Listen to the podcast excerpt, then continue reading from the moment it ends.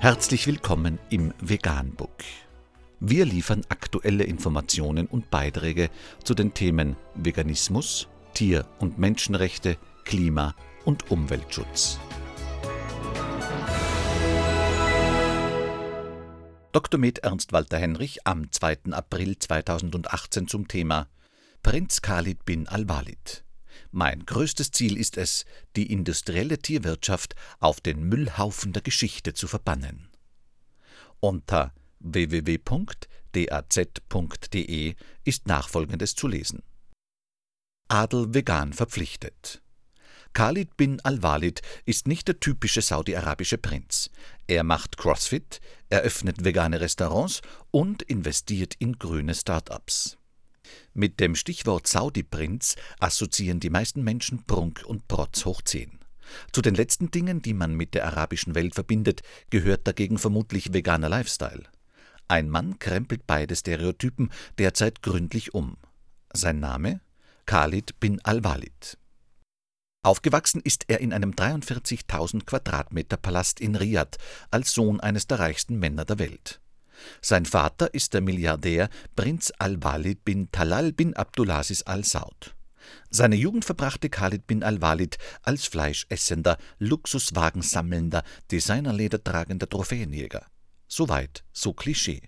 Und so passé. Heute ist der 39-jährige veganer Aktivist und besitzt ein Elektroauto, natürlich von Tesla. In Bahrain eröffnete vor einem Jahr mit dem veganen Starkoch Matthew Kenny das Blend Café. Zehn weitere vegane Restaurants sollen bis 2020 in Saudi-Arabien, den Vereinigten Arabischen Emiraten, Ägypten, Libyen, Kuwait, Libanon und Jordanien folgen. Mehrere Länder unserer Region gehören zu den Top Ten der Länder mit den größten Übergewichtsproblemen. Das ist verrückt, sagt Bin al-Walid. Ich behaupte nicht, dass die Eröffnung von zehn Restaurants die Antwort auf dieses Problem ist, aber es ist ein Schritt in die richtige Richtung. Allerdings geht es ihm nicht nur um die Gesundheit seiner Mitmenschen. Mein größtes Ziel ist es, die industrielle Tierwirtschaft auf den Müllhaufen der Geschichte zu verbannen, schreibt er auf Instagram. Dabei hat Khalid bin al-Walid durchaus eigene Erfahrungen damit, Tiere zu töten.